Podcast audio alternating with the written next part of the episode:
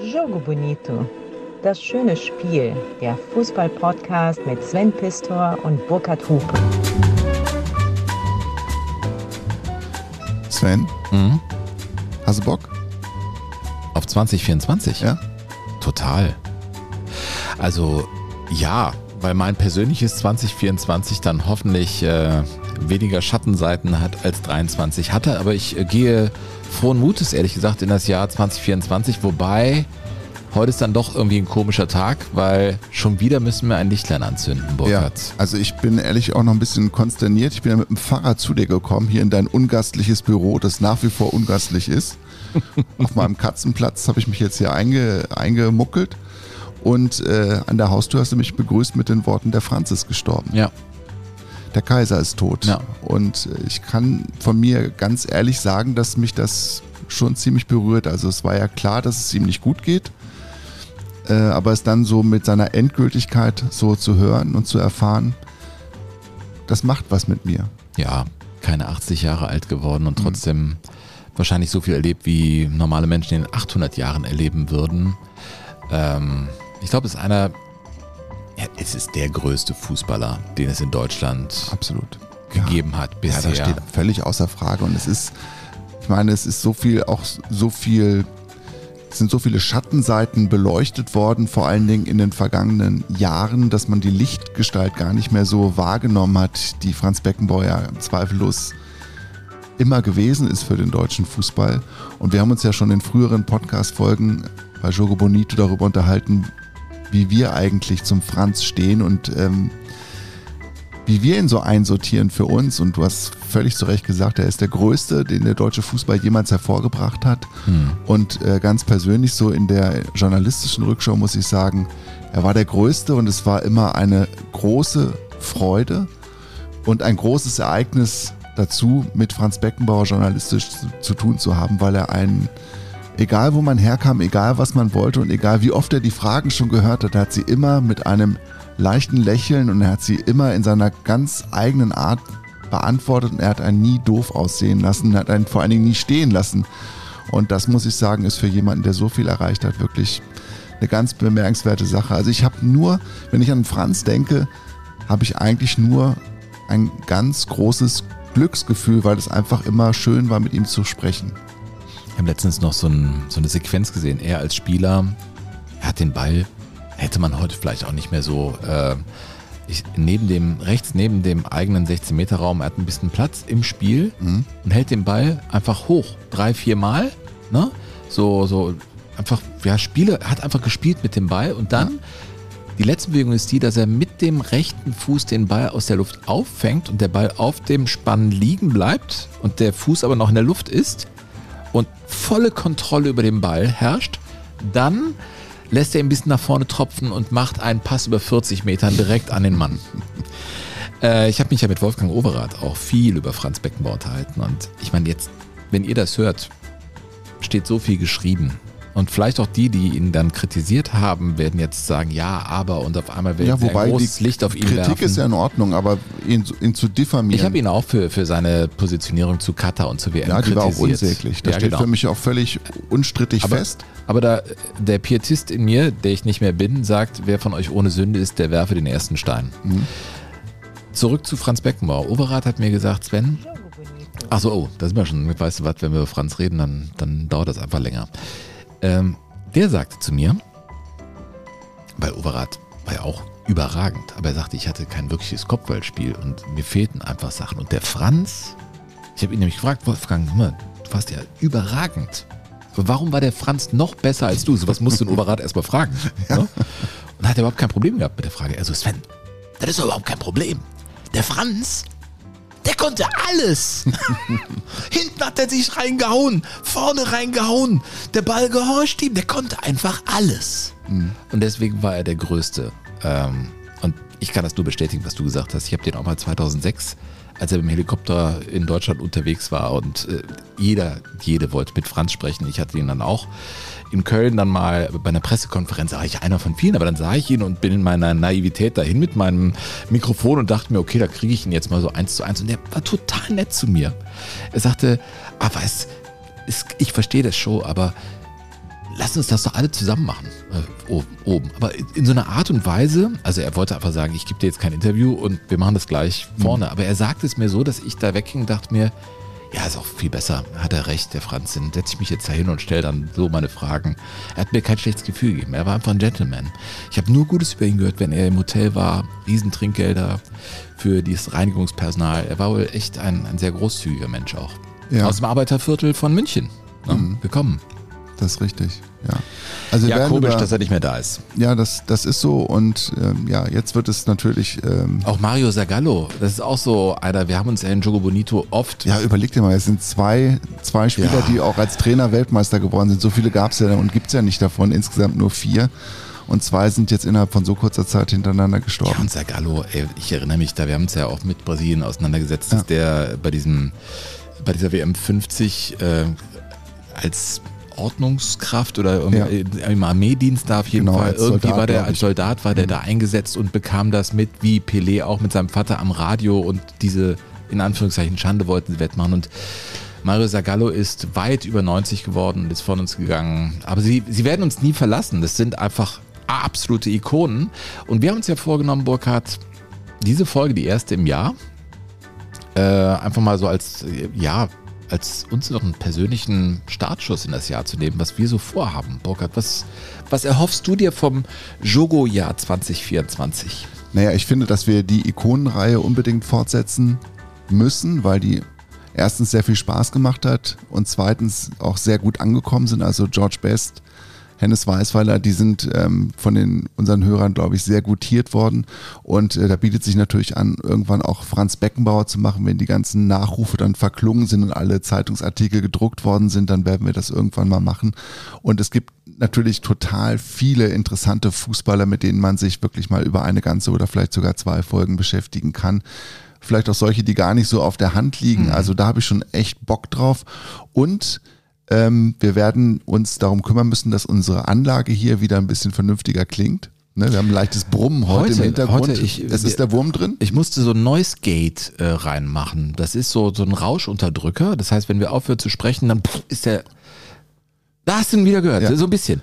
Naja, egal. Äh, ja, keine Ahnung, was das ist. Ghost in the Machine, eines der besten Alben übrigens von The Police. Äh, ist das vorletzte Studioalbum. Ich finde das übrigens bemerkenswert. Solange ich dich kenne, findest du in jedem Gespräch, findest du immer einen Schlenker, ähm, um wieder über The Police zu sprechen. Als das ist auf der Welt die größte Band keine gewesen. andere Nein, das war Musik einfach die, das Welt. weiß auch jeder und jeder, dass The Police das beste Trio war, das es jemals gegeben hat. Ja, Musik werden wir weiterhin ähm, natürlich auch hier bei Jogo Bonito ja? immer wieder abspielen, weil Musik einfach auch zum Fußball dazugehört und weil man über Musik auch vieles über den Fußball erzählen kann. Zum Beispiel diese Musik hier. Ja. Denn wir wollten noch, bevor wir heute so eine kleine Übersicht machen, wir machen, wir machen so ein paar Teaser-Geschichten für, für das Jahr. Denn wir haben uns gesagt, Mensch, okay, lasst uns doch diese erste Folge nutzen, um aus vier ganz unterschiedlichen Richtungen so einen Ausblick zu wagen. Also die DDR hat es uns wirklich angetan im fußballerischen Sinne, Burkhard. Darüber wirst du reden? Naja, weil es einfach wichtig ist, immer wieder sich behutsam der Geschichte des DDR-Fußballs anzunähern und nicht nur mit so einem überheblichen Habitus, so nach dem Motto, was haben die für komische Vereinsnamen gehabt, sondern auch eben zu versuchen, die Geschichten hinter diesen Vereinsnamen zu erklären, weil es ging ja immer noch um Fußball und nicht Natürlich. darum, dass, dass äh, Vereine auf einmal einen bescheuerten Namen hatten. Und äh, da gibt es unglaublich viel zu erzählen. Heute geht es um Brieske Senftenberg. Und das ist so eine abenteuerliche und so eine wunderbare Geschichte über der Schalke des Ostens. Also Senftenberg ist der Ort? Das ist ein Brieske, Ortsteil, ne? Brieske Senftenberg. Das ist im Prinzip sind es zwei Orte. Brieske ist ein Dorf in der Nähe von Senftenberg und mhm. die sind aber irgendwann dann zusammengeführt worden, wie das ja eben so oft passiert. In der Nähe ist. von Cottbus ist das. Genau, da, ne? das ist zwischen Cottbus und Dresden, so auf halber Strecke in diesem Landzipfel von, mhm. äh, von der Bundesrepublik, der ja im Prinzip so im, im Dreieck zwischen Polen, Tschechien und in Sachsen. Sind da nicht die Straßenschilder äh, in, in noch auch so auf Sorbisch? Genau. Also, ja, ne? zweisprachig, ja. Ja, super. Finde ich cool. Ähm, ich habe es mit äh, einem, der mittlerweile in Sarajevo äh, lebt, der äh, vor allem bei Fortuna Düsseldorf äh, bleibende Spuren hinterlassen hat, aber auch mal auf Schalke war und in Oberhausen und beim HSV auch Wahnsinnszeiten erlebt hat, als Co-Trainer unter Ernst Happel, der in Braunschweig als Profi unterwegs war. Wir wollen auch so über Typen, ich glaube Typen äh, für das Jahr, wollen wir immer wieder äh, reinziehen. Wir hatten ja ähm, ja so viele, wir können ja teasen, nächste Woche geht es, glaube ich, unter anderem um Charlie Neumann. Es gibt ja diese Bundesliga-Typen und mein Typ, über den ich heute ein bisschen reden will, ist Alexander Ristic. Übrigens, der Song, unser Titelsong Il Cherico Rosso, äh, läuft mittlerweile auch bei Lounge FM in Österreich. Der Stefan Echt? aus Wien hat uns geschrieben und hat gesagt, dass er das Lied so geil findet, dass er das einfach ähm, eingespeist hat. Nee, echt? In den Sendeplan. Bei Lounge FM? Bei Lounge FM. Und äh, der Stefan ist in Würzburg aufgewachsen und hat ähm, sich immer noch, äh, outet sich immer noch als Fan des FV04 Würzburg. Und vielleicht habt ihr ja mal Zeit und Lust, was über Vereine wie die 04er zu machen. Und ja, jetzt ist der FV04 in der C-Klasse. Sie mussten das Stadion an der Frankfurter Straße verlassen, was er ziemlich furchtbar findet. Und eine Geschichte ist ihm eingefallen. Wir wollen ja auch weiterhin eure Geschichten erzählen, weil die einfach großartig sind und weil die einfach hier reingehören, weil sie einfach uns unser Leben auch tatsächlich bereichern. Und die Geschichte geht so, sein bester Freund und er sprachen damals, sie waren vielleicht 12 oder 13 Jahre alt, von einem auf den anderen Tag nicht mehr miteinander. Sie fuhren aber weiterhin im selben Schulbus, aber sie sprachen nicht mehr miteinander. Und das ging bestimmt ein halbes Jahr so. Das gibt's ja manchmal bei Teenagern, dass es von einem Tag auf den anderen vorbei ist. Ne? Und er glaubt auch, dass das von ihm aus damals ähm, initiiert worden ist, diese Wortlosigkeit oder diese Sprachlosigkeit. Auf alle Fälle standen aber auch sie, die beiden plötzlich beim Derby nebeneinander in der Fankurve der 04er, also in Würzburg, im Spiel gegen die Würzburger Kickers, schweigend natürlich. Und dann schoss der WFV ein Tor und die beiden umarmten sich in ihrer Freude und lachten sich an und sprachen wieder miteinander. Einfach so. Es war alles wieder normal. Und der Fußball kann sowas, schreibt der Stefan aus Wien. Und das finden wir auch. Ey, das ist auch für das Wahljahr äh, 2024 Ja. eine wichtige Botschaft. Miteinander Ähm, sprechen. Miteinander sprechen und vielleicht gemeinsam Dinge irgendwie auf die Reihe kriegen, Absolut. auch in Deutschland. Äh, übrigens noch als, äh, weil wir so eine kleine Zusammenfassung machen wollten. Ich, du bist ja von diesem Plan wieder abgewichen, du wirst noch über Aberdeen reden heute. Ja, weil ich ja gesagt habe ähm, im Vorfeld, ich möchte gerne, dass wir was über die deutschen Gruppengegner erzählen bei der Fußball-Europameisterschaft. Wir müssen uns ja irgendwie diesem Schottland. Event auch annähern. Das Aberdeen. ist ja das Eröffnungsspiel. Und ich möchte aber weniger über die aktuelle Fußballmannschaft erzählen, als Mm. vielmehr über das, was den schottischen Fußball auszeichnet mit all seinen großen und kleinen Geschichten. Und heute geht es eben um den FC Aberdeen. Und wir können euch bald ganz konkret auch Links hier äh, reinsetzen. Wir werden Shows machen rund um die Europameisterschaft im Rahmen des UEFA Kulturprogramms. Ähm, da haben wir noch nicht den allerletzten Haken hinter den Terminen, aber sie werden kommen. Ähm, in Essen werden wir sein. Wir werden auch im nächsten halben Jahr wahrscheinlich in Dortmund im Fußballmuseum eine Show machen. Äh, wir halten euch da auf dem Laufenden und sobald wir was wissen, hängen wir das. Äh, manchmal sind unsere Pro Folgen schon produziert, dann hänge ich es äh, vorne dran, aber dann sage ich es euch, wenn es soweit ist. Noch ist es nicht soweit. aber es kann schnell gehen. Ähm, Ähnliches müssen wir noch erzählen über äh, Merchandising. Kriegen wir auch immer wieder Nachfragen. Wann kommt denn eure Tasse? Wann kommt eure Tasse endlich? Himmelherrschaftszeiten. Wir haben keine mehr im Schrank. Ähm, Wir arbeiten mit einem supergeilen Grafiker zusammen, der aber so gut gebucht ist. er ist ein Künstler. Er ist ein, ein ja, nein, er ist einfach Er ist ein, ein Künstler. absoluter Künstler. Und wenn er soweit ist, wir wollen ja nicht irgendwas machen. Also ich meine, aus dir und mir was zu machen für eine Tasse, Ja. ist auch nicht so leicht. Äh, es wird aber auch kein abstraktes Werk. Man wird uns schon als solche wahrnehmen. Ähm, Es kommt. es kommt. Die Frage ist wann. Ja, und ich werde noch gleich ähm, über den Super Classico sprechen. Äh, das, das will ich einfach, weil Südamerika immer wieder auch, wir stecken immer wieder Buenos eine Aires. Nadel in die Karte. Dich zieht's ja magisch zum Mündungsdelta des Rio de la Plata, aber das Sonst ist natürlich Uruguay. immer, es zieht ne? mich wie ein Husky rüber in die, in die ehemalige DDR. Hast du nicht gesagt, dass du das nochmal im Leben machen willst? Ähm, Ins Centenario? Das ist ja Uruguay. Ja, meine ich ja. Ja, Ja, das ist ja das Mündungsdelta des Rio de la Plata. Da. ja das stimmt. Ähm, ja, ich werde das auf jeden Fall, aber ohne dich werde ich das machen. Mit deiner Frau. Ja. ja ist ja schön. Äh, nein, ich werde über ähm, zwei Vereine sprechen, die aus einem Stadtteil kamen, aber der eine Verein zog dann in den 30ern aus und wurde der Verein der Reichen, der Millionarius, und der andere blieb der Arbeiterverein, der Verein des Diego Armando Maradona, die Boca Juniors. Also Boca gegen River Plate ist mein, mein Thema, was ich so ein bisschen teasen möchte für, für, für das Jahr, dass wir über sowas sprechen. Ähm, aber am Anfang haben wir, äh, sollen wir Mails machen, Reaktionen? Wir haben echt viele schöne bekommen jetzt über die, Ja, über die Weihnachts- und Neujahrstage. Ich hatte übrigens eine schöne Zeit. Ich war eine Woche im Zillertal. Es, ist so schön gewesen. Ja, Weißt ohne mich. Ja. Wir haben auch gar nicht so viel miteinander gesprochen. Wir haben Nein, uns aber eben umarmt, Burkhard. Ja, flüchtig aber nur. Flüchtig. Und wir gehen nach der Folge, gehen wir mal einen ballern? Nein. Aber komm, also wir fahren mit dem Fahrrad nach Ehrenfeld. Ein paar Bierchen sind schon, oder? Ja. Okay. Ähm, weil du, ich habe jetzt so viel mit äh, Kerzen anstecken und Besinnlichkeit und so. Ich möchte auch mal wieder, ich möchte auch mal wieder laut und assi sein. Willst mal wieder Straße spielen? Eigentlich schon. Ähm, so, Florian Schmidt hat uns geschrieben aus der Schweiz. Da hört man uns. Er sagt, ich bin begeisterter Jogo Bonito-Hörer. Leider bin ich etwas später eingestiegen und daher etwas hinterher. Gerade höre ich die Folge Mensch Schiri vom April und du erzählst von deinem 1 Meter Hechtfang in Schweden. Also du, das bin ich dann, der Sven. Genauer gesagt Anten, das ist der See. Da ich im letzten Oktober mit meinem besten Freund auch in Schweden zum Fischen war, denke ich, Anten? Ist das nicht der See, auf dem wir auch waren? Gegoogelt und tatsächlich, das ist der See.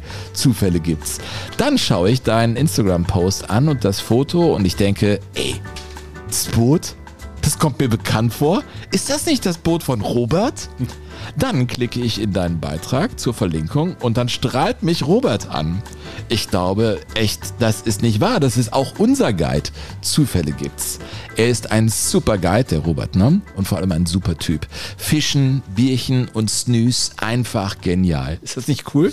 Ich meine, der- ist mit dem gleichen Guide auf dem See gewesen wie ich auch und hört Jogo Bonito. Das ist echt un unglaublich, ehrlich gesagt. Ja, aber in Schweden gibt es halt auch nicht so viele Menschen. Musste das schnell mit dir teilen. Äh, abwarten. Es sind 10 Millionen, die da wohnen insgesamt, ja. Ja, aber was für eine Fläche. Musste das schnell mit dir teilen. Ein Foto von Robert und mir wollte ich anhängen. Geht aber leider nicht bei eurem Formular. Oh, ey, weißt du so. Das ist Kritik aus der Schweiz, die hier kommt. Ähm, macht bitte unbedingt Andere weiter so mit geschafft. eurem. Macht unbedingt weiter so mit eurem Podcast. Ich bin begeistert. Spende immer wieder gerne. Viele Grüße aus der Schweiz. Und solltet ihr mal Bock haben, eine Live-Session in der Schweiz zu machen, ich kann das gerne organisieren und eine Location ähm, Hätten wir auch hier, kein Problem. Äh, Flo, in die Schweiz, beste Grüße, danke. Äh, geil. Und ich bin in diesem Jahr definitiv wieder auf dem Anten und zwar im Frühjahr. Ich habe ihn schon gebucht, den Robert. Ich, hier sind wir ja frei von allem. Ich kann ja Werbung machen. Robert Quist hat einen wahnsinns geilen Angelladen, Einzelhandel in Alingsås in Schweden. Und wenn ich da bin, das weiß meine Frau, das erste, was ich machen muss, ich muss zu Robert fahren und fragen immer, wie beißen denn die Zander hier eigentlich? Was machen die Hechte? Und ich mache das dann auf Schwedisch und es ist schön. Ja, aber du, es ja- wäre auch eine Idee, nochmal in die Schweiz zu gehen für eine Show. Ja, Das fände ich mal richtig spannend. Das wäre mal ein Abenteuertrip. Also die Schweiz werden wir auf jeden Fall natürlich auch im ersten Halbjahr jetzt noch machen, weil die ja auch Gruppengegner ist. der Oh ja, stimmt. Ne? Also da wird auch noch was kommen. Ungarn haben wir auch noch, ne? Ich habe das noch gar nicht so richtig im zu- Arbeitsspeicher. Hm? Zu den Ungarn kommt auch was. Und wir werden auch was zu den Spielerfrauen machen. Das weißt du auch noch nicht. Nee? Da habe ich nämlich jetzt schon ein Buch bestellt nach einer Literaturempfehlung von Carsten Petersen. Ah doch, die habe ich auch gelesen. Ich lese doch auch die Mails, die kommen, natürlich. Ja, und wir haben aber noch weiterhin dann noch weitergeschrieben und der hat dann weiter schon für uns Mit recherchiert. Bianca und so. Genau, und er hat äh, schon eine Literatur rausgefunden und ich habe das schon tatsächlich im Antiquariat gefunden und habe schon zwei Dinger für uns bestellt. Die kommen jetzt. Was jetzt Bücher oder was, so- was hast du ja, Es bestellt? ist ganz, Erwachsenenecke! Hupe, es wird ein spätes, spätes Vergnügen heute in Ehrenfeld. Meine Wir schließen irgendwo den Laden ab, ich meine zwölfjährige Tochter Mascha von Carsten Ja. ist dieser Tage krank und darf deswegen zwischen meiner Frau und mir schlafen. Letzte Nacht gab meine Frau ihr etwas zu trinken, wovon ich aufwachte. Ich nutzte die Gelegenheit, die Keramikabteilung aufzusuchen. Ich werde dieses Jahr 50, wie ich seit wenigen Tagen sagen kann. Das stellt einen direkten Bezug zueinander. Dort ereilte mich im Halbschlaf eine Idee für Jogo Bonito, Spielerfrauen. Ich ging begeistert ins Bett zurück und schlief weiter. Da ich im Schuldienst bin und Ferien habe, schlief ich lange, zu lange offensichtlich, denn als ich wach wurde, hatte ich den nächtlichen Geistesblitz vergessen. Beim Frühstück mit meinen Kindern, circa 12.30 Uhr, fiel es mir wieder ein, mitsamt inhaltlichen Ideen. Gabi Schuster, Bianca Ilkner, Andi Bremes Spruch über die Trennung von Tisch und Bett während der WM 1990. In Klammern Zitat, das mit dem Tisch ist nicht nicht so schlimm oder so ähnlich. Gescheiterte Ehen en masse, die Dänen 92 im Gegensatz zur deutschen Kasernierung und so weiter und so weiter. Ihr merkt, ich bin begeistert, aber ich muss ja auch nicht die Arbeit machen. Mein Sohn Sönne ist übrigens auf dem Weg, auch ein begeisterter Jogador zu werden. Er ist zehn Jahre alt, Gott sei Dank beinharter HSV-Fan. Er, haut auch schon, er hat auch schon zweimal wegen seines Vereins geweint, zu Pfingsten 23 nach gewissen Toren von Heidenheim gegen Regensburg. Um oh ja, ich erinnere mich. Du, da standen die HSV-Fans schon auf dem Platz Absolut. und dachten, sie seien aufgestiegen. Ja. Was waren das für Bilder? Ja, die hatten wir schon mal 2001 mit Schalke 04. Ja. Ne, also der Sohn Sönne, ich finde den Namen ja toll, Sönne und Mascha. Mhm. Ne, das sind tolle, mhm. tolle äh, Kindernamen. Und jedenfalls hat Carsten uns aus Kappeln an der Schlei geschrieben, wo immer das ist. Das, ich glaube, es ist im Norden irgendwo, ne? Kappeln an der Schlei. Die Schlei, Schlei ist, klingt ich, auch nach Angeln, nach aber Schleswig-Holstein. Hm, Aal und ne? so ja. fängst du da wahrscheinlich. Dr. Hm. Carsten Petersen. Ja. Und das hat er hat, hat gezeichnet als Pastor, Supervisor, EASC und Transaktionsanalytischer Berater DGTA. Abgefahren, so. ey. Der kann wahrscheinlich auch über 1000 Kilometer Gabeln verbiegen. Also, ohne Scheiß. Wahnsinn. Carsten, das ist ja der Hammer. Ja, auf jeden Fall hat Carsten sich so reingehängt, dass wir jetzt gar nicht mehr anders können, als Nein, uns natürlich um Spielerfrauen nicht. zu kümmern. Apropos, ich starte nochmal äh, die Musik, weil äh, er sagte, sein Sohn ist jetzt mittlerweile auch äh, Jogo-Hörer und da wollen wir an dieser Stelle auch mal echt Danke sagen. Äh, denn äh, ihr unterstützt ähm, Jogo Bonito. Die Modalitäten findet ihr immer in den Show Notes. Geht ja, auf die üblichen Wege, PayPal äh, und auch unsere Maske. Das, also klickt man sich rein und dann ist man, äh, wie war das mal, jogo-bonito.de, da ist man da, da steht alles, kann man, kann man uns unterstützen, findet ihr in den Shownotes. Und ich möchte mal stellvertretend äh, Anne, Veronika, äh, dem Mutlu, äh, Ralf, Stefan und vielen anderen aber auch natürlich danken. Und alle Namen schreiben wir immer in die Shownotes, die uns unterstützen. Ähm, freut uns sehr. Wir sind da auf dem, äh, auf dem richtigen Weg. Ja, ich kann zumindest die Kreuzung erkennen, ja. von der der richtige Weg abgeht. Ja, genau. Also von daher bleibt, bleibt am Ball, äh, unterstützt uns und da würden wir uns freuen, wenn wir, äh, wenn wir 20, 24, 25 über den Jahreswechsel auch ganz entspannt hier in meinem Büro sitzen und du, es ist, du sitzt da wie so ein Vorwurf. Also, weil deine Beine verschwinden ja. eigentlich in diesem Unterstellschrank, der aber geschlossen ist. Das heißt, wo sind deine Beine überhaupt? Das hier ist eine, eine unverhältnismäßige Belastung meines Körpers. Aber es ist meines, mir scheißegal. Meines Geistes sowieso, ja. aber jetzt auch noch mein Körper, der hier mit Leidenschaft gezogen So, äh, ja, ein bisschen hart ist es. es gibt, weißt du was? Es gibt auch wieder kein Wasser, es gibt nichts bei dir. Nein, nein, nein, nein, warum auch? Ich, ich, ich lebe eben soziale Kälte. Verstehst du? Ja. Ähm, Burkhard, ja. kommen wir zum ersten Thema, äh, was ich äh, mal so beginnen wollte. Ich habe mich ja auch mit den Musiken der beiden Vereine ein bisschen auseinandergesetzt und ich muss sagen, äh, du erinnerst dich an Iron Maiden, warst du früher so, hast du Metal Hammer gelesen, war das Heavy Härteste, Metal dein Ding? Nein, das härteste, was ich gehört habe, war Status Quo. Ja, was schlimm genug ist. da, da kommen wir überhaupt nicht äh, Wobei die Live-CD, die Live-LP, die die gemacht haben, die war echt gut. Ja, sehr schön. Ich komme jetzt aber zu Iron Maiden. War auch nicht unbedingt mein Ding, aber erinnerst du dich noch an das Bild von dem Iron Maiden Jumbo Jet? Weil der, nee. der Sänger fliegt den ja, der ist ja Pilot auch, ne? Echt? Der fliegt den Jumbo Jet mhm. und daneben stand so ein ganz kleiner Airbus von der Kanzlerin, wo, wo Bundesrepublik Deutschland drauf stand. Echt? Ja, das Bild gibt's von dem Flughafen, das ist echt so geil. Und dann ist Eddie, diese Figur von Iron Maiden, die kennst du schon, ne? diesen nee. Zombie. Nein, nee? mir sagt das überhaupt nicht. Iron Maiden, so, die haben aber, das Number of the Beast Album ist ein, ich, es wird Leute geben, die sagen, ja, endlich, ja. Number of the Beast, das hat mich erinnert an äh, eine Hymne von den Boca Juniors. Hören wir erstmal Iron Maiden. You number two, who is number one? You are number six. I am not a number, I am a free man.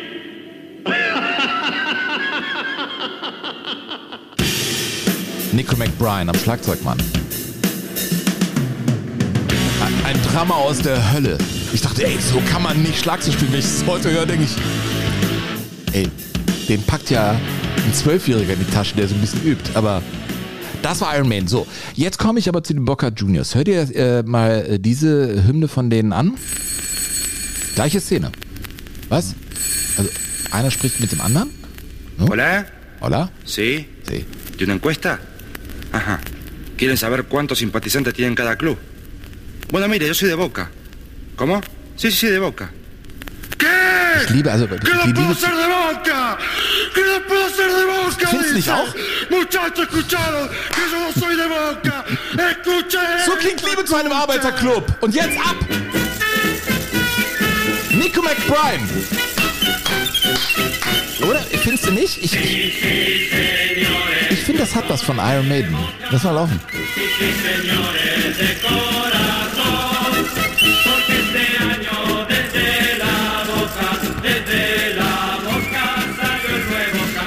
Also, das ist die Liebe zu den Boca Juniors, das ist Senior. Ja. Wir sind natürlich Boca. Boca ähm, ist dieser Stadtteil in Buenos Aires, Boca. ne? ja, aus dem auch River Plate, der große Konterpart, äh, kommt, der dann später weggezogen ist. Und es gibt äh, Statistiken, die besagen, dass 40 Prozent aller Fußballfans in Argentinien den Boca Juniors die Daumen drücken und 33 Prozent drücken River Plate die Daumen. Das sind die beiden großen, großen Vereine und diese Rivalität ist natürlich in diesen Jahren entstanden. Ich stolper bei sowas ja immer sofort über den Namen, wenn ich höre Boca Juniors. Weißt du? Ist ja, die italienischen Einwanderer haben ja da gelebt. Und warum Juniors? Da spielt ein gewisser Ire, Patrick McCarthy, eine Rolle, der eben da auch war und äh, diesen Zusatz zu Boca mit Juniors mitgebracht Also Ende des 19. Jahrhunderts sind wir jetzt. ja, ja, ja. Äh, Und das, das ist irgendwie, finde ich so, wenn man sich den Namen nähert oder wenn du bei River Plate das nimmst, die Fleischindustrie war zum Beispiel früher echt ganz wichtig. Ne? Und wenn du River Plate komplett ausschreiben würdest, so wie es ganz am Anfang einmal war, dann würdest du sagen River Plate Fresh Meat Company.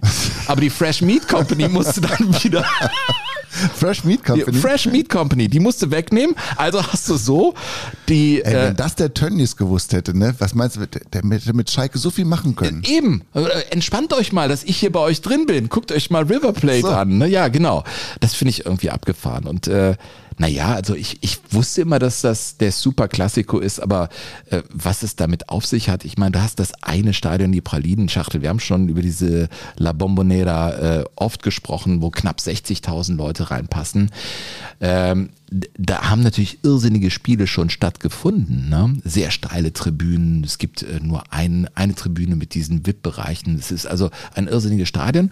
Und seit es Vorfälle gab, also es ist ja auch ein Derby mit Gewaltexzessen ist es so, dass die Auswärtsfans überhaupt nicht mehr zu diesen Spielen dürfen. Also die Juniors-Fans, äh, die Boca Juniors-Fans dürfen nicht äh, ins äh, Monumental, wo River Plate spielt und umgekehrt. Da wird also hermetisch das voneinander getrennt. Ne? Und diese Stadien da haben wirklich was ganz eigenes. Romario, ne, der Brasilianer hat da auch mal gespielt, der sagte, ich habe in den größten Stadien dieser Welt gespielt, aber ich war noch niemals näher der Hölle als äh, in diesem in dieser Pralinenschachtel. Also er hat gesagt, das, das war einfach auch für ihn unglaublich. Ähm, was die Boca Juniors im Gegensatz zu River Plate für sich reklamieren können, und das äh, ist very unique da in Argentinien, und sie sagen über sich, sie seien El Único Grande.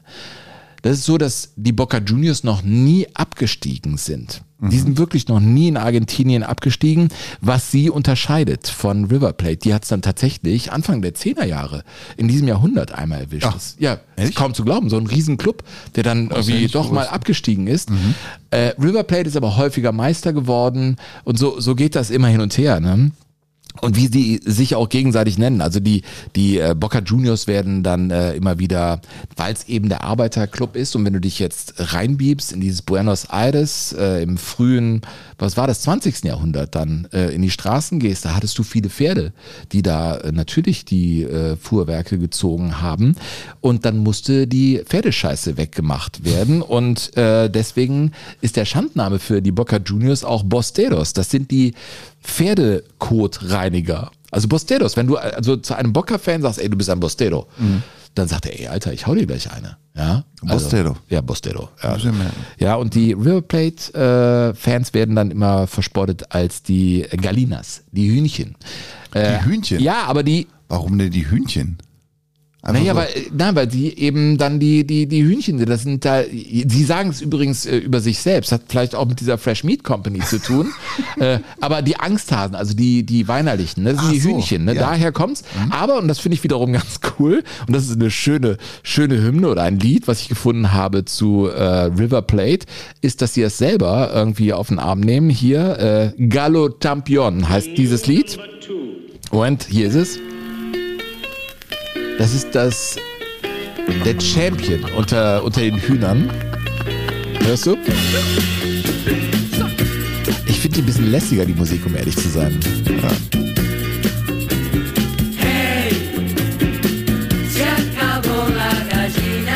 Ist schön, ne? River Plate, der Verein von Alfredo Di Stefano.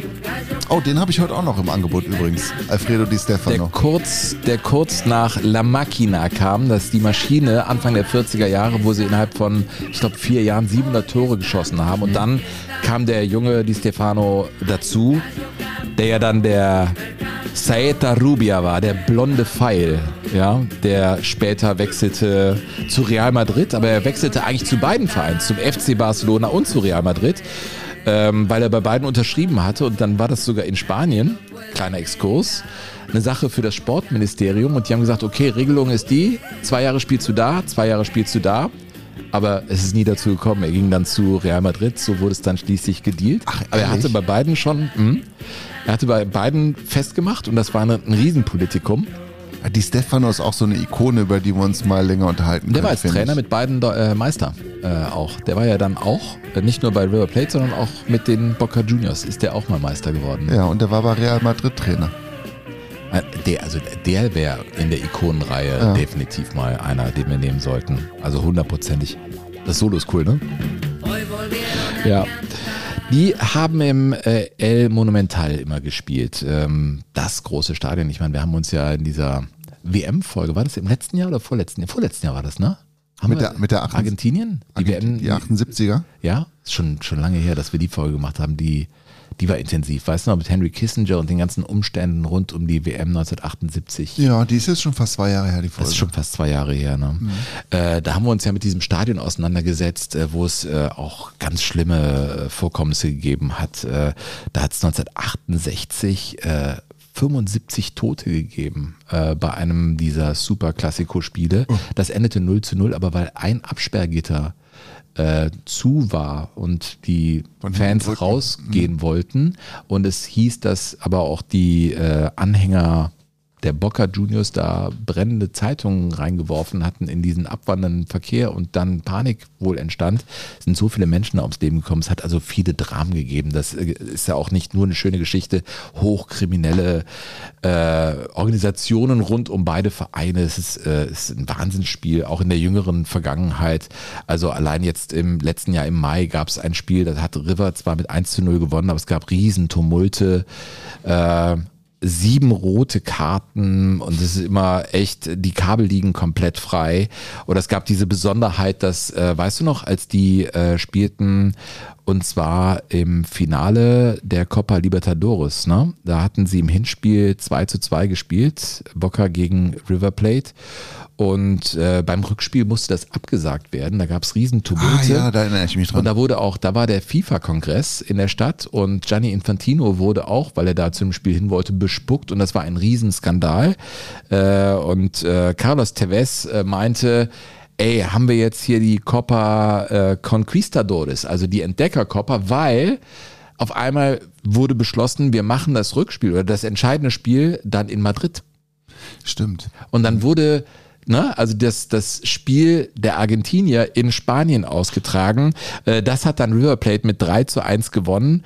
Und äh, ich meine, bei diesem Spiel in Madrid waren dann äh, 5000 Fans von River Plate im Gegensatz zu, was passt da ins Monumental, 80.000. Das waren natürlich unwürdige Umstände, aber auch natürlich diesen Gewaltexzessen geschuldet. Also es ist ja nicht nur alles Gold, was glänzt da äh, in Argentinien, aber man sagt ja, nicht umsonst Super Classico. Es gibt so viele solche Spiele auf der Ebene gibt es nicht. Wir haben über den Old Firm gesprochen. Mhm. Äh, du musst sicherlich Real Madrid gegen Barcelona nennen und dann kommt noch das Spiel und dann hört es irgendwie bei diesen Top, Top, Top Spielen auf, glaube ich.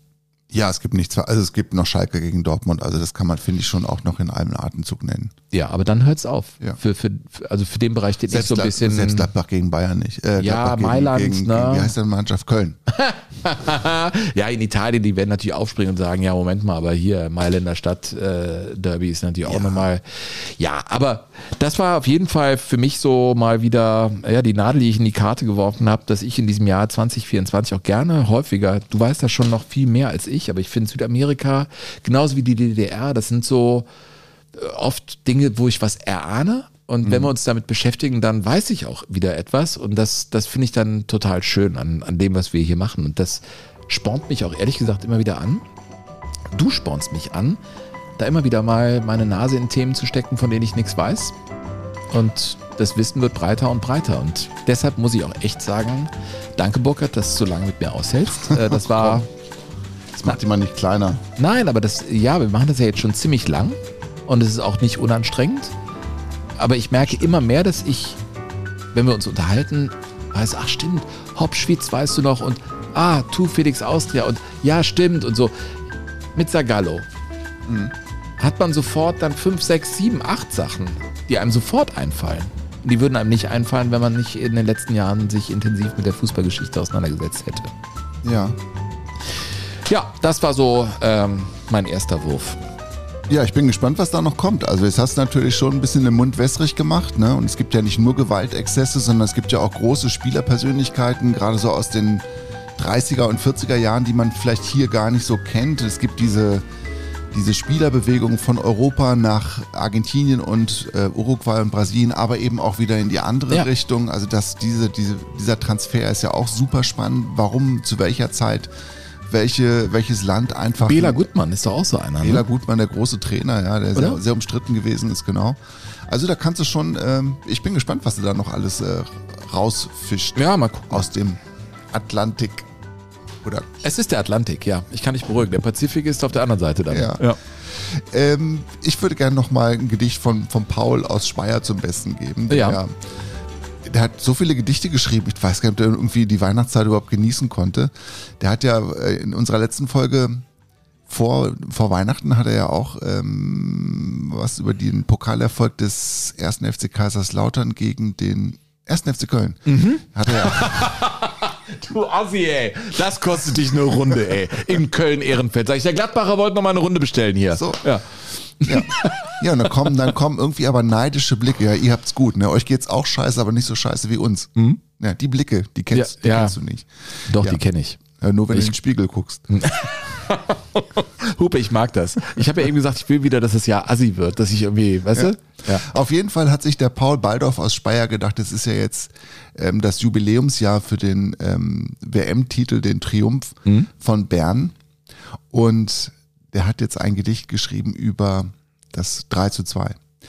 Der Schäfer hat viel Kraft getankt, womit er nun nach innen flankt. Ein Kopfball, der wird abgewehrt. Der Zimmermann hat sich fast verzehrt, also der Reporter. Man hört's. Der Mann, er leidet mit bei jedem Schuss und jedem Schritt. Nun dringt's aus dem Reportermund. Der Rahn naht aus dem Hintergrund. Aus diesem müsste Rahn nun schießen, sonst wird's den Zimmermann verdrießen. Dies hört der Rahn. Er kriegt es mit, beschleunigt seinen Stürmerschritt. Drum schießt er auch, er schreit. Es schreit im Chor der Zimmermann, Tor, Tor, Tor, Tor. Er bringt die Worte kaum noch raus. Das Spiel ist aus, aus, aus. PS, O Rahn, man fragt sich unverdrossen, hetzt ohne Herbert du geschossen? Poesie. Ja, und jetzt kommt äh, Prosa dazu, Sven. Ach, Äh, wir gehen in die junge DDR. Nein, wir gehen eigentlich gehen wir noch ins Kaiserreich. was?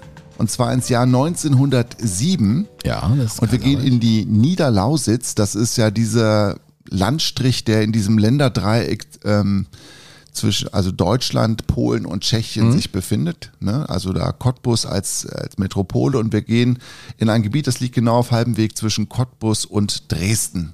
Ne? Das ist die Niederlausitz und da hat man zu Beginn des 20. Jahrhunderts was entdeckt, Sven? die Braunkohle. Oh, Naja gut, ich bin da mal gewesen, häufiger. In der Dresdner Neustadt habe ich damals mit der Band gespielt beim Neustadtfest oder so. war das dann- dieses Konzert, wo keiner da war? Nee, nee, nee, das war in der Show, das war richtig geil. War richtig geil. Nee, das, war, das lag nicht an uns, aber war einfach Dresden auf dem Bein und die Neustadt ist ja fantastisch. Ist und dann super. sind wir, Mhm. an dem Wochenende spielte der 1. FC Köln unter Ewald Lien im Stadion der Freundschaft gegen Cottbus und ich weiß noch, dass ich da auf den viel zu engen Schalen saß äh, und Köln gewann 2 zu 0, die hatten so Papageientrikots und ich war mit der Band da und wir waren natürlich happy.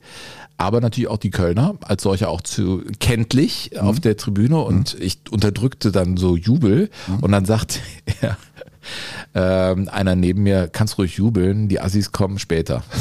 Und da habe ich gedacht, okay, alles klar. Ja, deswegen weiß ich, äh, weiß ich, dass da die Braunkohle ein großes Thema war. Weißt du denn auch, wie man zu Beginn des 20. Jahrhunderts, wir sprechen jetzt vom Zeichen der Hochindustri Hochindustri Hochindustrialisierung, Ja. Ähm, wie man da versucht hat, Arbeiter für den Tagebau zu gewinnen und zu begeistern und dafür zu sorgen, dass sie in die menschenarme Gegend der Niederlausitz kommen? Boah, der Fußball war noch nicht groß da. In den, ne, das kann es nicht gewesen sein. Äh, irgendwelche kürze- Vereine? Nein, ich kürze es ab.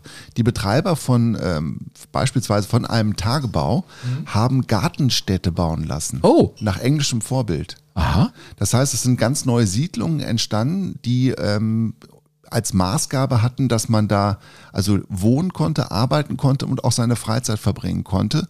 Und das sind richtig schöne Häuser, die zum großen Teil bis heute noch erhalten sind. Und dieses Dorf, das dann damals in der Nähe von Senftenberg errichtet worden ist. Brieske. Nee, es war, hieß erst Marga.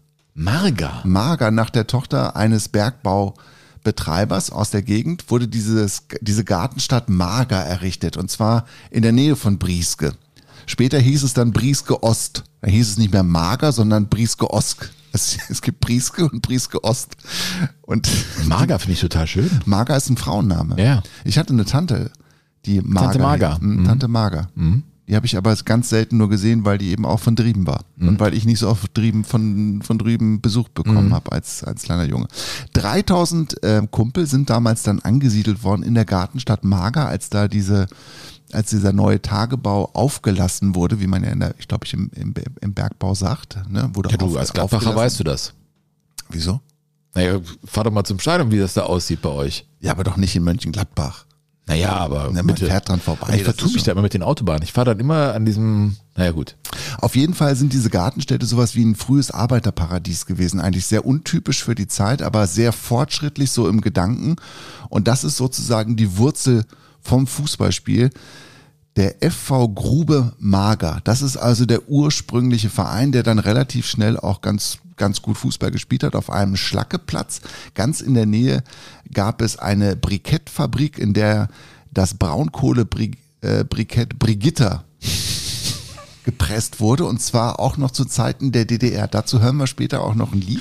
Jetzt hören wir aber erstmal was von den Bergarbeitern aus Brieske, denn irgendwann war natürlich auch da Schicht im Schacht, ähm, was den Tagebau anging, aber die Bergarbeiter und ihre sehr prächtigen Kostüme gibt es immer noch und es gibt auch noch den Chor der Bergarbeiter und die haben ein sehr schönes Lied intoniert, in dem sie erklären, warum es so lebenswert ist in der Niederlausitz. Männer, Frauen, Kinder im märkischen Sand haben immer einen festen Stand.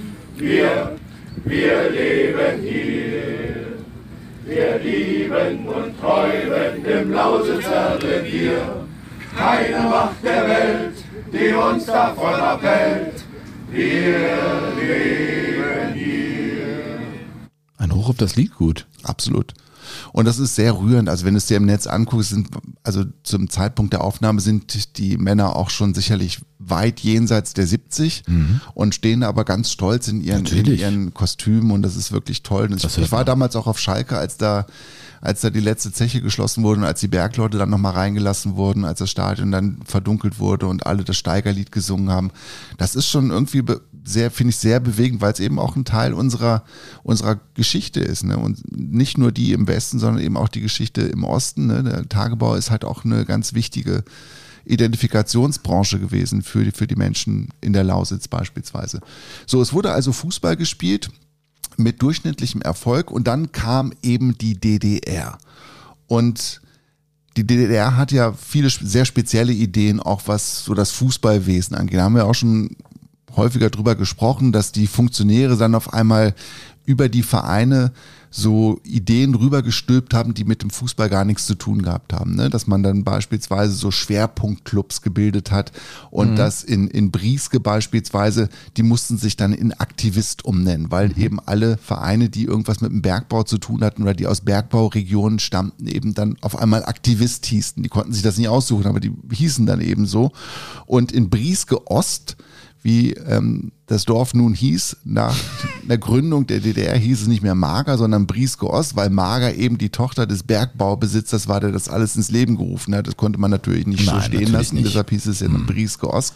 Wurde der Leistungsschwerpunkt für die Bergbauvereine, also der Aktivist ähm, im Fußball eingerichtet. Und dann gab es also ähm, auch einen Farbwechsel, was die Klamotten anging. Von Blau und Weiß musste auf einmal geswitcht werden in Schwarz und Gelb. Ach. Ja, das ist auch so eine Duplizität der Ereignisse, also eine Duplizität der Farben auf jeden Fall, wenn du überlegst, dass ähm, eben dieser Verein ähm, auch das Schalke des Ostens genannt worden ist, ne, mit dem sich viele Menschen identifiziert haben. Die hatten zu Hochzeiten 9000 Leute im Schnitt in ihrem kleinen Stadion, ein Dorf mit 3000 Einwohnern. Na, Schalke legt ja auch mit Rot und Gelb los. Ja, genau. Genau, die haben, die haben sich auch erst ähm, Ja, später. also, wie das so geht im Fußball. Ne?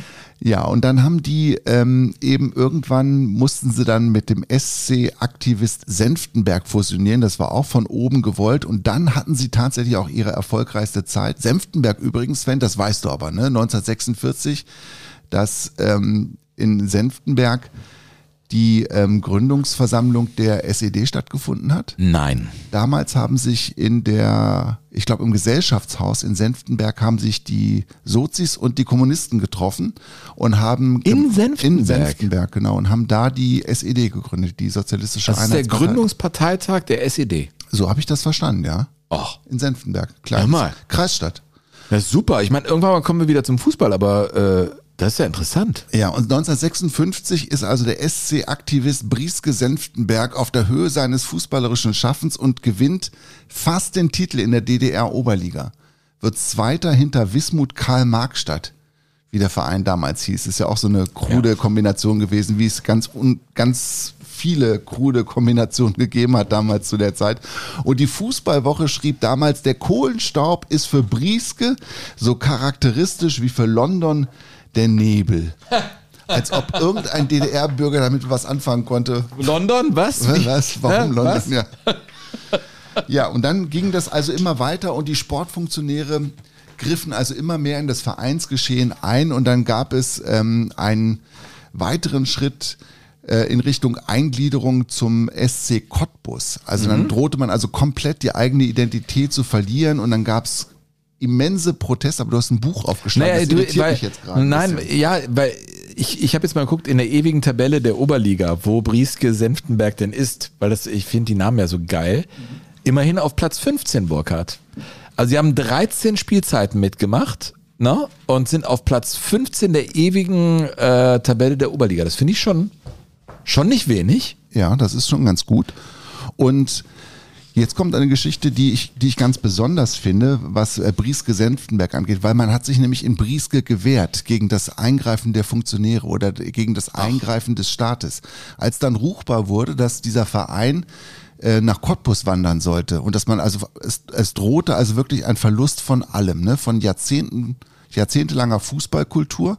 Da hat sich dann der mittlerweile freigestellte Fußballsektionsleiter Werner Rieska mit einem offiziellen Schreiben an den Staatsrat der DDR gewandt. Und da schreibt er nun, von einer Empörung, jetzt kommt ein Zitat, Empörung in breiten Kreisen der Bevölkerung unseres Bergarbeitergebiets, besonders aber bei den Einwohnern von Brieske und den Kumpeln des Braunkohlekraftwerks Franz Mehring. Diese Empörung richtet sich sowohl gegen die in unserer Sportbewegung noch immer ausgeübte Methode des Kommandierens und Administrierens, die seit Jahren ein Haupthindernis für die kontinuierliche und zielgerichtete Entwicklung des Leistungssports in unserer Republik ist.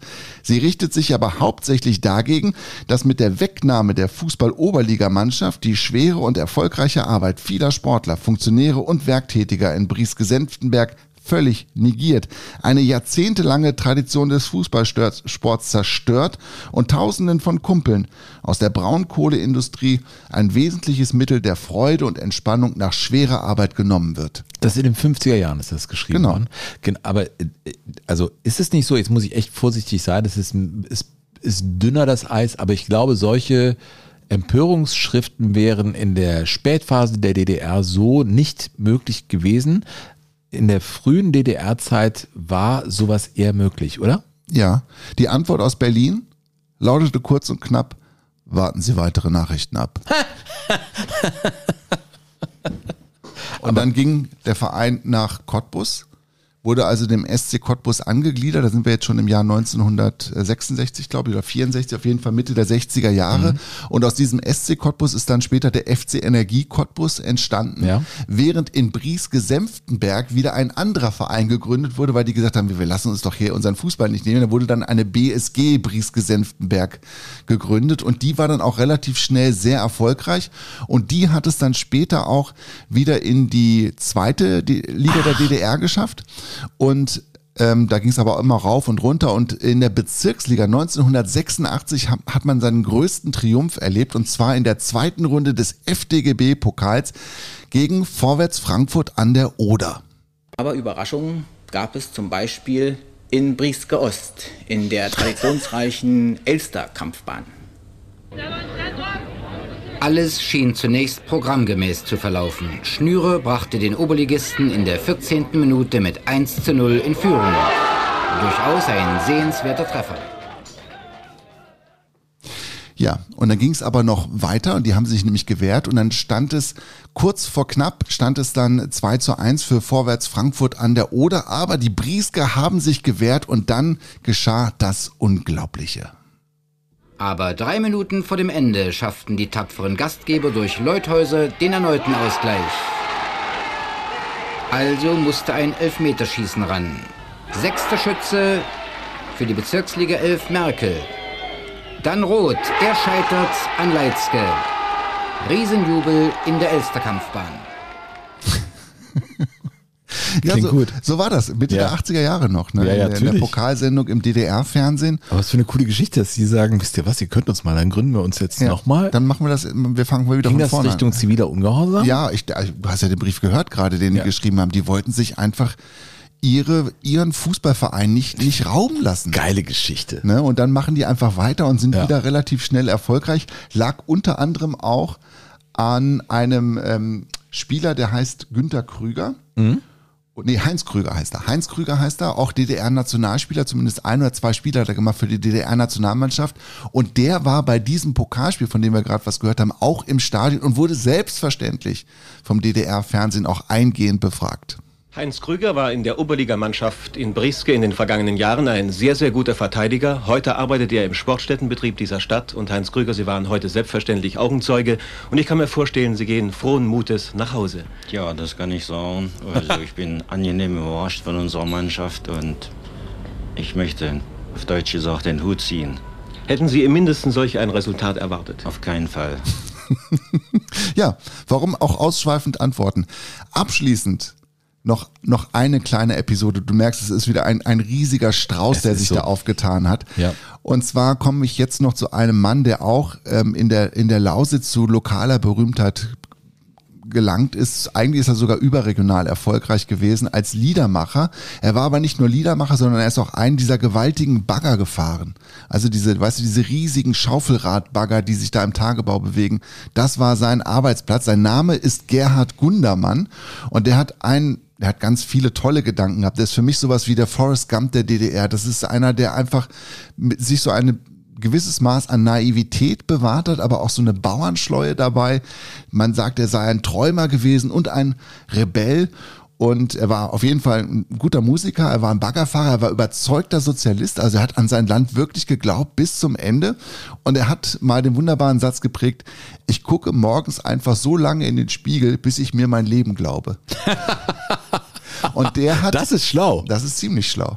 Und er hat wirklich ein sehr bewegtes, leider zu kurzes ähm, Leben ähm, hinter sich gebracht und er hat viele tolle Lieder geschrieben. Es gibt auch einen ganz großartigen Film über Gerhard Gundermann, der heißt auch Gundermann, kann man sich glaube ich auch in der ARD Mediathek noch ansehen. Und der hat mal ein Lied gemacht über die Brigitta, über dieses Braunkohlebrikett oder eigentlich über seine tägliche Arbeit.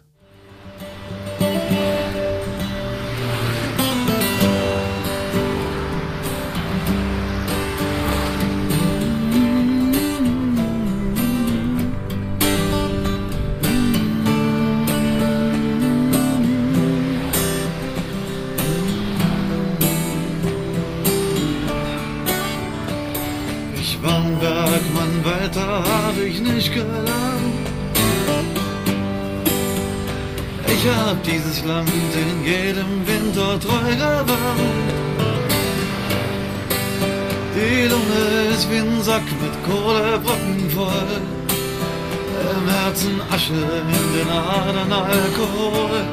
Ach, meine Huber Brigitte ist pleite. Und die letzte Schicht lang schon verkauft. Und mein Bagger, der stirbt in der Heide. Und das Erdbeben hört endlich auf. Und das Erdbeben hört endlich auf. Und das Erdbeben hört endlich auf. Er hatte übrigens unter dieses Lied, das Rauschen im Hintergrund, ist ähm, eine Aufnahme von einer Autobahn der, in der DDR. Also sind alles äh, Kraftfahrzeuge der, der DDR, die da zu hören sind. Ach. Ja. Ja. Und dieser Gerd Gundermann, wenn du das, der hat einfach auch so ein ganz prägnantes Gesicht. Es muss ein irrer Typ gewesen sein. Wenn du dir diesen Film Gundermann mal anguckst, dann wirst du wissen, wovon ich spreche. Und es ist wirklich eine, ja, ich habe, als ich über Brieske Senftenberg gelesen habe, habe ich gedacht, boah, das ist ja super spannend, weil die sind eigentlich auch schon ein bisschen weiter als das rheinische Kohlerevier. Die haben beispielsweise den Senftenberger See, der die frühere Grube Mager gewesen ist, den gibt's, die Grube gibt's nicht mehr. Der, die Grube ist geflutet worden. Das ist heute ein Naherholungsgebiet und ein sehr populäres dazu. Das muss unheimlich schön sein. Brieske Ost oder Mager früher ist äh, ja fast so etwas wie ein, wie ein Freiluftmuseum zu Beginn oder zum Aus, im Ausklang der Kaiserzeit. Und äh, also ich war wirklich versucht zu sagen, komm, lass uns da mal hinfahren. Wir beide? Wir beide, ja. Also da das, wird- ist, da das, ist, das, das ist etwas, was wir beide machen können. Ach, da sagt deine Frau dann, nee, komm, lass mal aber nach das ist zu Argentinien. kompliziert, da hinzukommen, ja. Ah, das würdest du dann doch mit mir machen. Ja. Burkhard, übrigens, Ja. ähm, ich bin ja hier der Vertriebsleiter. Wir wollen natürlich auch äh, in diesem Jahr äh, gucken, dass wir eine äh, vernünftige, für uns praktikable Länge in unserem Podcast haben. Wir haben ja noch auf Habe dem ich mich verlabert? Jetzt, nein, du hast überhaupt nicht. Nein. Das war immer, und ich weiß, dass wir bei dir auf dem grünen Sofa gesessen haben und ich habe dir erzählt, Mensch, Jogo Bonito und was meinst du? Und dann waren wir uns ziemlich schnell einig, wir wollen das machen. Und haben gesagt, wir werden aber keine große Agenda haben. Ja, wir, so. Und wenn du Lust hast, darüber zu reden und wenn du sagst, es sind diesen, diese Gartensiedlungen und man kommt dann auf einmal von Hölzchen auf Stöckchen, dann ist das Jogo Bonito. Du hast dich überhaupt nicht verlabert. Es war wieder mal ein Fest, dir da zu lauschen. Ich habe wieder was gelernt. Danke. Aber ich glaube nicht, dass wir heute noch in Ruhe zu Aberdeen kommen oder, oder Alex Ristic, aber das ist überhaupt gar nicht schlimm, weil wir haben ja so ein langes Fußballjahr, äh, 2024. Wir haben alles vorbereitet. Wir werden in den nächsten Wochen uns mit, mit Alex Ristic und dem FC Aberdeen äh, auf jeden Fall auseinandersetzen. Der FC Aberdeen, was für eine coole Geschichte. Die haben was gewonnen? Der Europapokal der, Der Pokalsieger. Aberdeen. Ja, und äh, gegen Real Madrid in Göteborg im Ülevi. Und äh, vor War ein fantastisch schönes Stadion übrigens, das, Ja, das äh, ist- dieses Leichtathletikstadion Ja, das da, ist halt das so eine ganz ist. besondere Mhm. Dachkonstruktion, das, Das, stimmt. das heißt, das neue Ullevi, obwohl es das alte ist. Und das Gamla, das alte Ullevi, ist jetzt das, wo der IFK Göteborg spielt. Dann haben sie, glaube ich, im Gammler Ülevi gespielt. Ja, aber das, das, das neueste Stadion heißt das alte Ullevi Ach so. in, in Göteborg. Die haben also das uralte abgerissen ey, und darauf, ja, die Schweden Ihr sind. seid echt kompliziert, Nein, ihr die sind Schweden. geil. Ihr seid total. Also- da waren übrigens, da waren noch nicht mal 18.000 Zuschauer bei dem Finale. Es hat nur geregnet. Die haben gefroren ohne Ende. Riesenvorteil für Schottland mit Regen. Ja, absolut. Und da war, unter den 17.500 Zuschauern waren 14.000 Schotten. Ja. Und ähm, auf der Trainerbank bei Real Madrid, und das mehr Spoiler ich dann noch nicht, saß Alfredo Di Stefano. Ach nee. Ja.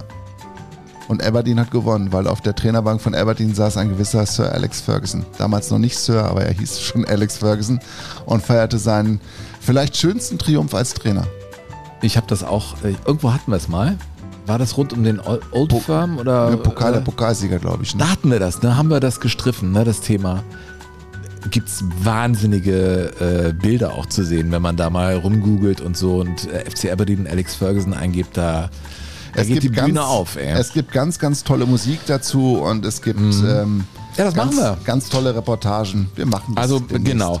Äh, sollen wir noch zum Schluss, ach, wir haben so viele schöne Mails bekommen. Ähm, ich lese jetzt hier diese vor von Jürgen Adam. Äh, Jürgen, hallo ihr zwei, vielen Dank für euren Podcast und dass dieser noch lange so bleibt, äh, ist sein Wunsch. Ihr habt mir gerade in meiner Reha im Juni 2022 viele tolle Stunden, beschert. In meiner Freizeit bin ich dort viel Rad gefahren, habe eure Geschichten gehört. Auch sonst bei Radfahrten, bei der Gartenarbeit auf dem Weg zur Arbeit. Ich höre euch regelmäßig. Äh, da ich eher da ihr eher in NRW angesiedelt seid, kam leider noch nichts über meinen Herzensverein KSC. Mhm. Ich wohne sieben Kilometer von Karlsruhe weg und werde automatisch damit sozialisiert. Wurde damit automatisch sozialisiert. In der Jugend habe ich ab und an gegen Mehmet Scholl gespielt, als er noch beim SV Nordwest Karlsruhe und in der badischen Auswahl spielte. Das ist ja ein Ding. Ist ja cool. Äh, da hat man ganz schnell seine Grenzen kennengelernt. Leider will er heute vom KSC nichts mehr wissen, da er anscheinend als Bayern-Spieler in Karlsruhe ausgepfiffen wurde. Da mein Vater leider kein Stadiongänger war, hat es leider gedauert bis ins Jahr 1981, äh, dass ich da ins Stadion ging. Da war ich zehn Jahre alt und es war der erste Besuch im Wildpark. Mit dem älteren Bruder eines Kindheitsfreunds ging es dorthin, eine andere Welt. Es ist unvergesslich da es das erste Spiel nach der Entlassung von Manfred Kraft war und Max Merkel sein erstes Spiel hatte. Leider haben wir 1 zu 4 gegen Köln verloren. Yes! Das war, glaube ich, auch eine ganz kurze Episode von Max Merkel, ne? Nicht ganz Eine der vielen Episoden. War sie noch kürzer als die auf Schalke? Wahrscheinlich, ne? Ja, auf jeden Fall war sie etwas länger als die bei Bayern München, die ja dann nicht so zum Tragen gekommen ist, die Episode. Äh, das hat wohl mein Gehen zum Leiden irgendwie verfestigt. Wir sind mit den Rädern zum Stadion gefahren und haben für 4 D-Mark Karten gekauft.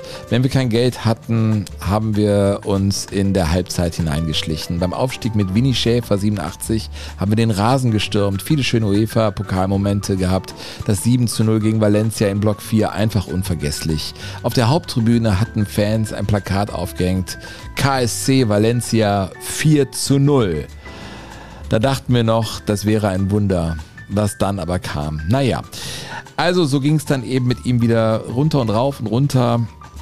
Und er sagt, wie erwähnt, ist unser Gründungsjahr 1894 und deshalb überweise ich heute diesen Betrag, 18,94 Euro. Ja, Jörg, äh, Jürgen, vielen Dank äh, für diese Mail, für diese Geschichte und ähm, danke für deinen Beitritt zum Club de Jugadores. Ja, herzlich willkommen. Ich möchte noch einen kurzen Nachtrag äh, liefern zum Fußball in Brieske-Senftenberg. Den Verein gibt es heute tatsächlich immer noch als FSV Glück auf. Brieske-Senftenberg spielt allerdings in der Landesliga Süd vor durchschnittlich Sven 84 Zuschauern. Na, immerhin. Ja. Ja.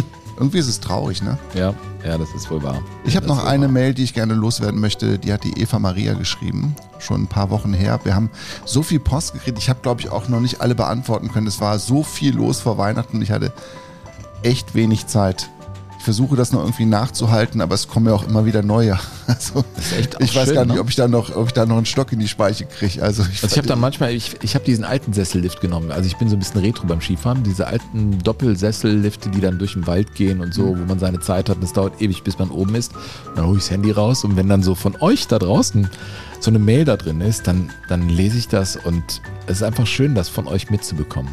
Was ist das jetzt für eine Mail? Das ist eine Mail, die ähm, die Eva Maria geschrieben hat, die ich aber vorlese, weil ich dir auch emotional wieder die Hand reichen möchte, weil ich glaube, dass das für Du zahlst dich, gleich den Deckel. Weil das für dich einfach, glaube ich, jetzt echt ein kompliziertes Jahr wird als Anhänger des ersten FC Köln.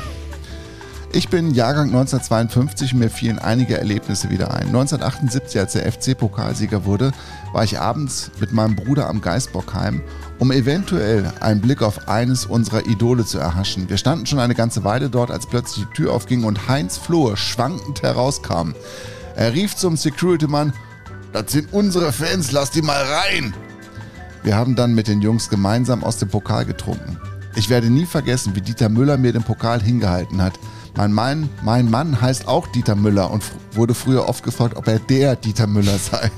Ach, es war eine tolle Zeit. Mein Mann durfte auf die Kinder aufpassen und die Mutter ging ins Stadion. Ich habe jetzt angefangen, Jogo Bonito von der ersten Folge an zu hören. Heute waren es die Menschenfresser und ich schmeiß mich weg, wenn es auch fast unglaublich scheint, was da so alles los war. Eva aus Pulheim. Dieter Müller habe ich zu Hause besucht, äh, mit ihm gesprochen. Das hat mich sehr bewegt. Er hat ja leider seinen Sohn begleiten müssen auf seinem letzten Weg und äh, hatte selber auch schon Herzprobleme. Aber was für ein Edelmann, der gab mir noch einen Wein zum Schluss und auch ein gutes Öl zum Kochen. Und es war ganz herrlich. Wir saßen an so einem Kachelofen bei ihm zu Hause. Es war urgemütlich. Es ist ein Mensch, der das Leben auch genießt und äh, immer noch den Rekord hält mit sechs geschossenen Toren in einem Spiel in der Gegen, Bundesliga. gegen Werder Bremen.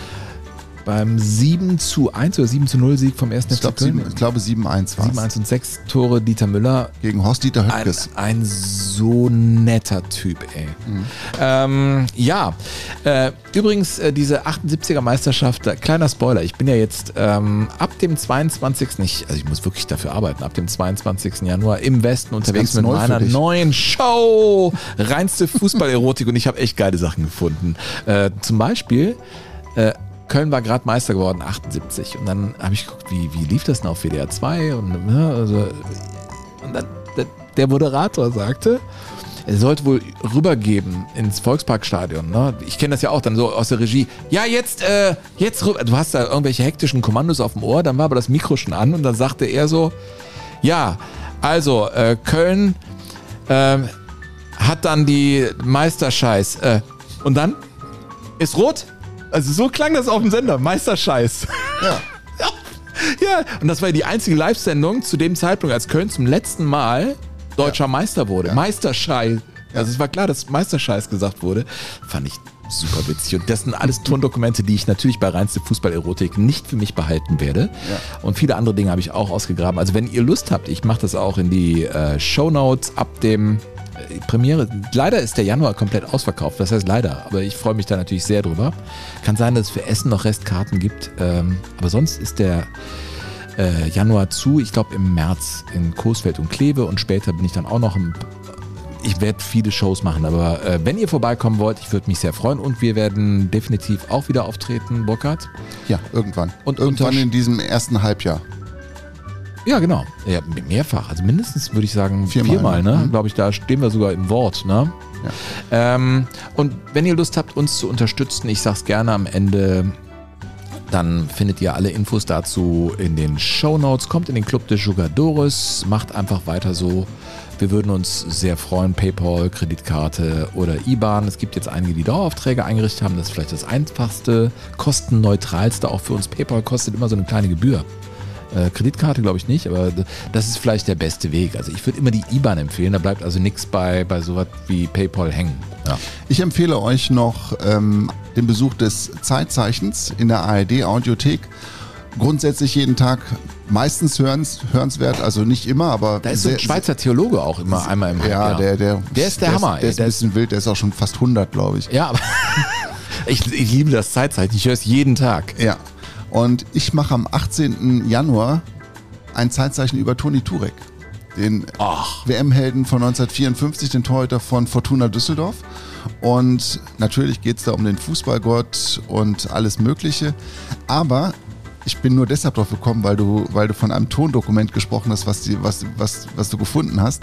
Ich habe auch was gefunden, was mich total sprachlos gemacht hat. Es gab tatsächlich nach dem WM-Finale in Bern einen Reporter, der ARD, vom Bayerischen Rundfunk damals, der in die Kabine gegangen ist, von der deutschen Mannschaft, der in der Kabine Interviews mit Fritz Walter, Toni Turek und Sepp Herberger gemacht hat. Und ein Teil davon taucht in diesem Zeitzeichen wieder auf. Also am 18. Januar zum, ich glaube, 105. Geburtstag von Toni Turek. Das ist aber toll. Ich finde sowieso deine Zeitzeichen überragend. Äh, einmal im Quartal etwa, ne? Machst du eins. Was war das Ja. letzte, was ich gehört habe? Das war oh, Hilfe auf die Sprünge. Ich freu hatte mich da jetzt, immer ich drüber. hatte jetzt äh, Spiel mir das Lied vom Tod. Ja, das war ja geil. Das war ja ganz toll. Also wie viele Details da auch preisgegeben wurden, wie das überhaupt lief und, und mit dieser Fliege und so. Das hast du alles erzählt auf ganz tolle Art und Weise. Ja, aber ich will jetzt hier nicht diesen Fanboy-Moment haben, ja? Mir macht das nichts aus. Ich weiß, mein Freund. Ja. Nein, wir kommen jetzt zum Ende. Jetzt äh, schließen wir den Laden tatsächlich ab, damit wir noch in, in irgendeinen Laden reinkommen in, in Du Köln-Ehrenfeld. zahlst, aber garantiert. Also Ja, der ist ja schwör, ich gut. schwöre, ey. Ist ja Ja, gut. und ich werde dir, ja, wir nehmen noch zwei, ne- der Hupe zahlt. Weißt du, was mein ja. Kleiner jetzt in solchen Fällen immer sagt? Nee. Ey, hoff nicht. Was? Ey, hoff nicht. Hoff nicht. Ich hoff find- nicht. Ja, hoffe ich. Hoff nicht. Hoff nicht. Hoff Also, nicht. Hoffe Hoff- nicht. Hoff, dass- genau, hoffe nicht wäre es ausgeschrieben und in korrektem Schriftdeutsch wiedergegeben. Aber die Jugend von heute sagt, hoff nicht. Ey, Ich finde die Jugendsprache ziemlich Ey, witzig. hoff nicht. Ey, hoff nicht, Alter. Dicker, dicker ist auch ganz wichtig. Ähm, du, wir müssten jetzt, äh, was heißt wir müssten, wir wollen, Wir wollen. Ich, äh, wir wollen äh, am Ende eigentlich äh, das, das Wichtigste des Tages heute nochmal, ja, bei uns hier ähm, entsprechend würdigen, das Leben von Franz Beckenbauer. Ja. Ähm, wir, wir haben eingangs, glaube ich, alles gesagt, was es äh, aus unserer Sicht am heutigen Tag erstmal zu ihm zu sagen gibt, außer noch, dass es echt traurig ist, dass solche Menschen ähm, Idole äh, von uns gehen irdisch, aber sie werden immer bleiben. Und du hast äh, direkt gesagt, Sven, es gibt dieses eine Lied. Mhm. Abide with Me, das ist ein ganz berühmter Choral in Großbritannien, der auch immer vorm Beginn eines FA Cup Finals im Wembley Stadion gesungen wird und zwar von allen. Das ist mal ein sehr feierlicher Augenblick und das ist ein, ja, ich finde, es ist ein trostspendendes Lied, denn es heißt begleite mich oder bleib bei mir. Und ähm, das möchte ich auch gerne äh, für uns ähm, als Überschrift nehmen, wenn wir an Franz Beckenbauer denken, dass er bei uns bleibt und dass wir das, was er als, als Fußballer, auch als Mensch, als Typ ähm, für den Fußball bedeutet hat bei uns. Und das lassen wir uns einfach nicht nehmen und deshalb bleiben wir beim Kaiser und der Kaiser bleibt bei uns. Ruhe in Frieden.